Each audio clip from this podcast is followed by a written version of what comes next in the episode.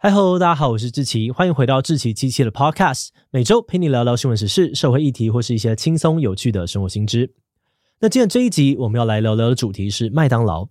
前阵子已经开业二十八年的垦丁麦当劳宣布熄灯，很多人都感叹哦，麦当劳是时代的眼泪，正在消失的青春回忆。但其实麦当劳企业至今仍然在稳定成长中。红底招牌大大的黄色 M 号，这个连三岁小孩都知道的麦当劳，在全球一百多个国家及地区，总共有四万多家餐厅，并且在去年正式的超越 Subway，成为全球速食业龙头。不过，你知道吗？麦当劳的主要收入来源根本不是卖汉堡速食，它不但靠着房地产致富，还是全球最大的玩具经销商，甚至就连老板的名字里面也没有麦当劳。诶，这是什么太阳饼里面没有太阳的笑话？到底麦当劳有什么样子的魅力，让它多年来历久不衰？它又是如何崛起并成为跨国速食业龙头的呢？今天就让我们一起来聊聊麦当劳吧。不过在进入今天的节目之前，先让我们进一段工商服务时间。你对瘦完之期还习惯吗？在走钟奖之前，我用四个月减重十四公斤，过程中没有节食，反而餐餐吃饱又吃好。现在我跟减重医师宋晏仁一起推出外食减重学线上课程，要把我减重不复胖的工具方法分享给你。这堂课程特别适合预算有限又忙碌的外食族，不用依赖贵贵的水煮餐，不用算热量赤字，更不用痛苦节食或疯狂运动。只要跟着课程认识影响体重的关键荷尔蒙体质，并且根据体质掌握判断优质外食的方法，你会发现能吃又好吃的东西其实很多。就算你三餐外食或食量很大，也能够欢喜吃，照样瘦。现在我和宋医师一起筹备的外食减重学正式开卖，早鸟优惠四九折起，让你最多省下两千六百元，超级划算。输入我的优惠码七七 COVID 再折两百元。新年到了，想要改变形象瘦一波的朋友，千万别错过啦！好的，那今天的工商服务时间就到这边，我们就开始进入节目的正题吧。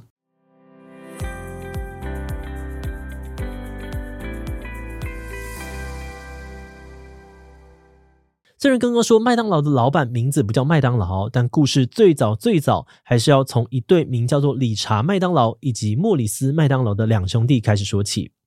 这对麦当劳兄弟出生在美国一个贫困的家庭当中，虽然年纪相差七岁哦，但是他们有个共同的目标，就是在五十岁前赚到一百万美元。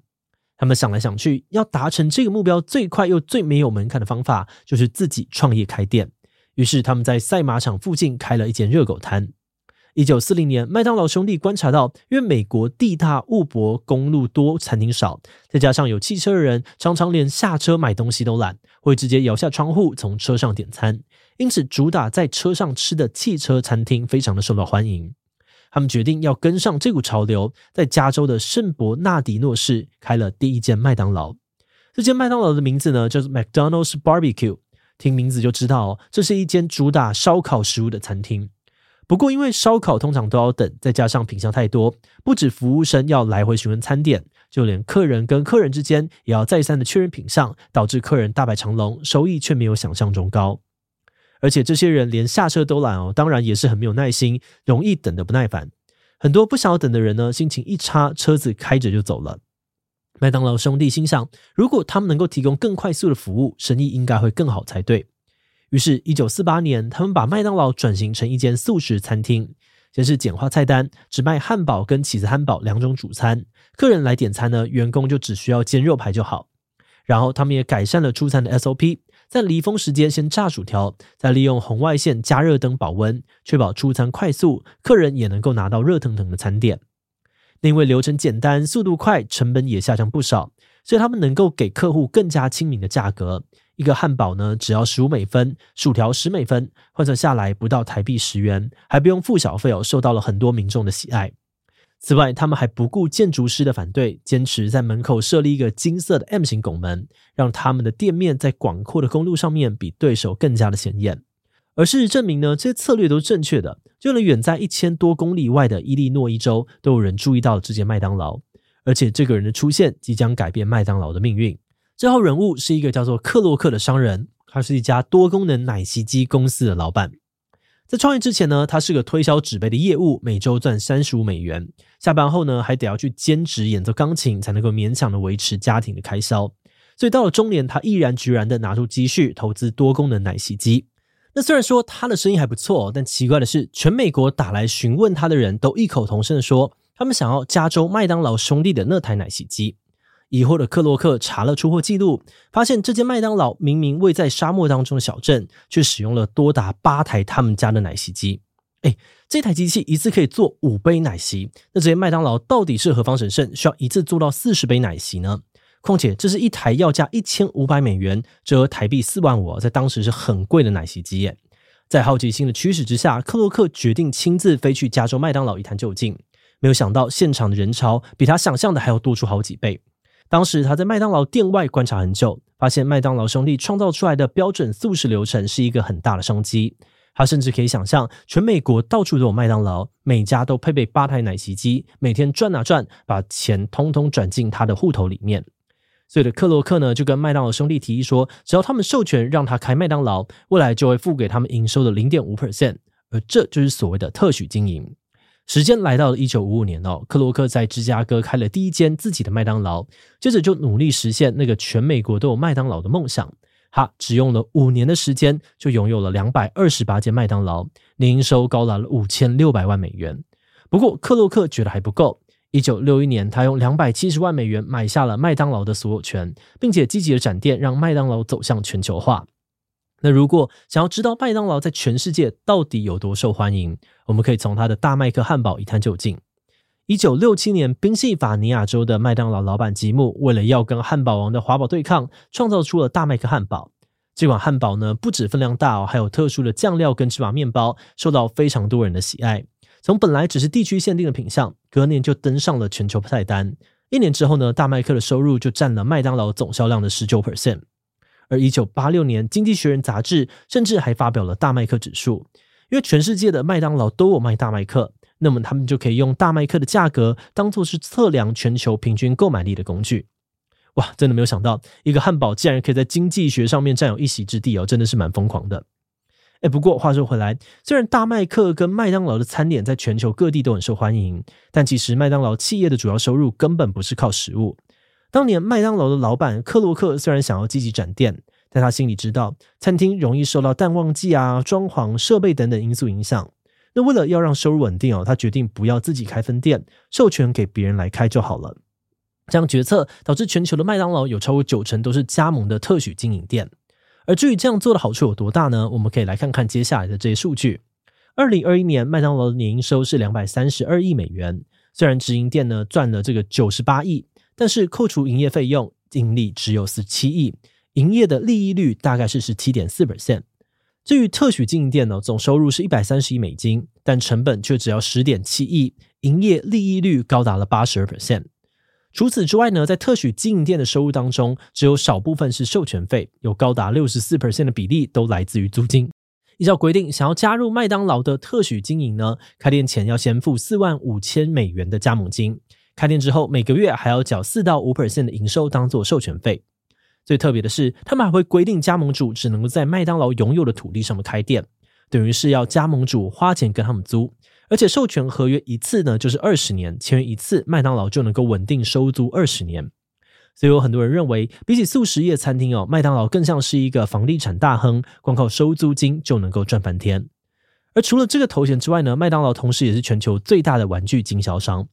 当时为了拓展客群，克洛克把脑筋动到了小孩身上，因为他发现孩子经常是决定全家人要吃什么的关键。一九六五年，他们先打造出了吉祥物麦当劳叔叔，除了在餐厅门口放置雕像，还积极的打广告。从第一次电视广告算起，麦当劳只花了六年，就让高达九十六 percent 的美国小朋友都认识了麦当劳叔叔，知名度只输圣诞老人。一九七九年，他们推出了快乐儿童餐。将麦当劳的定位从快速便宜的餐厅拓展为全家人的餐厅。当时瓜地马拉的麦当劳老板呢，看到了很多父母买汉堡，但小孩因为食量小，吃个三口就饱了。这个观察呢，启发他推出了小尺寸汉堡、薯条、冰淇淋，组成儿童套餐，不仅减少浪费食物哦，也可以减少顾客在柜台点餐犹豫的时间。这个点子呢，被当时麦当劳的广告主板鲍勃带回了美国，并且用玩具呢取代冰淇淋，向全世界推广。直到现在哦，麦当劳每年呢会在全球送出十四亿件的玩具，而这个数字也让他们成为了全球最大的玩具经销商。好的，那优点夸完之后，现在我们来说说麦当劳的争议。虽然他们的行销策略啊、儿童餐等等受到了很多人的欢迎，但他们的餐点本身却还是受到了不少批评。其中炮火最猛烈的就是有不少人质疑他们的食物超级不健康。二零零四年的纪录片《卖胖报告》更将这个质疑推向了高峰。影片当中，主角连续吃了三十天的麦当劳，结果他不止体重上升了十一公斤哦，体脂增加了七 percent，甚至有忧郁症跟肝脏衰竭的迹象，引起非常多人的恐慌跟不满。此外，也有人进一步的批评麦当劳是导致儿童肥胖的元凶，指责他们利用小孩子对玩具的喜爱，吸引孩子吃下含糖量高、营养价值低的餐点。后来，麦当劳选择改变菜单，在餐点当中增加生菜啊、无糖茶的选项；儿童餐呢，也加入了白肉的麦克鸡块、麦香鱼，并且减少薯条分量，用牛奶取代汽水，饼干换成新鲜水果片等等。跟五年前相比哦，儿童餐的热量少了二十 percent。而除了餐点本身的争议，另外有人认为麦当劳把营运的风险都推给别人，非常的不道德。在美国，就有特许营运店的老板抱怨说，他们要自掏腰包，配合总店改菜单、买设备、更新装潢，卖得好当然是皆大欢喜，但如果卖不好呢？加盟主除了要自己认赔授权金、租金，还要照缴，根本就是不平等条约。不过，也有人认为哦，加盟麦当劳为的就是要蹭品牌的知名度，只要地点不要太烂，好好的努力，在美国开一间麦当劳呢，每年的店面收益平均有十五万美元之外，老板的年薪还有十万八千美元，已经非常多了。节目的最后，也想来聊聊我们制作这集的想法。记得我们刚才提到麦当劳的老板名字里面没有麦当劳吗？这段故事我们仔细查了资料才发现哦，原来中间还有一段创始人的争议。在克洛克的自传以及台湾麦当劳的网页上面都提到，一九五五年克洛克成立了第一间麦当劳。但根据资料，其实早在一九四八年，麦当劳兄弟的餐厅就已经开始营业了。这事情让麦当劳兄弟非常的不爽。他们表示，虽然在卖出麦当劳这间公司之后，他们就把自己的店名呢改叫做 The Big M，但他们强调，当初并没有谈到克洛克会成为麦当劳创始人，不然他们会叫他继续去卖奶昔机。可是，如果问他们会不会后悔卖掉麦当劳，理查麦当劳却说不会，因为如果没有卖掉，我现在可能还在摩天大楼里面跟四个胃溃疡以及八个税务律师奋战，看看到底要付多少所得税。从理查的回答当中就可以看出哦，尽管创始人的名号被夺走，但他也承认麦当劳能够有今天的规模，克洛克的付出跟努力绝对功不可没。除此之外呢，关于餐点不健康的争议，也让我们想到麦当劳的一款商品——一口咬麦麦鸡。这是号称一百 percent 非油炸，用蒸煮的方式加入蔬菜制作的低热量鸡块，听起来超健康的，对吧？但没有想到，这项产品呢，在上架之后，却因为太难吃，被很多人嫌弃。最后，麦当劳在二零二零年宣布停售。那针对这点呢，我们是觉得麦当劳的确有很多不太健康的餐点，但用他们完全健康，好像也不是我们对麦当劳的期待。有的时候，我们还是会需要一些快乐肥宅餐呢，来守护心灵健康。不过，在这边还是要呼吁大家一下，大家在快乐的同时呢，还是要记得适量摄取，以免造成身体的负担哦。好的，那我们今天关于麦当劳的介绍就先到这边。如果你喜欢我们的内容，欢迎按下追踪跟订阅。如果是对于这集麦当劳的内容，对我们的 Podcast 节目或是我个人有任何的疑问跟回馈，也都非常的欢迎你在 Apple Podcast 留下五星留言哦。那今天的节目就到这边告一段落，我们就下集再见喽，拜拜。还有，在节目结束之前，有个消息想要告诉大家，我们的访谈节目要搬家喽。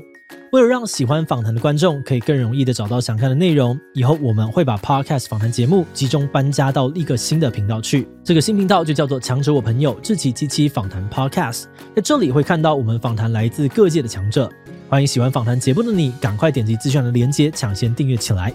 好的，那今天的节目就到这边，我们就下次再见喽。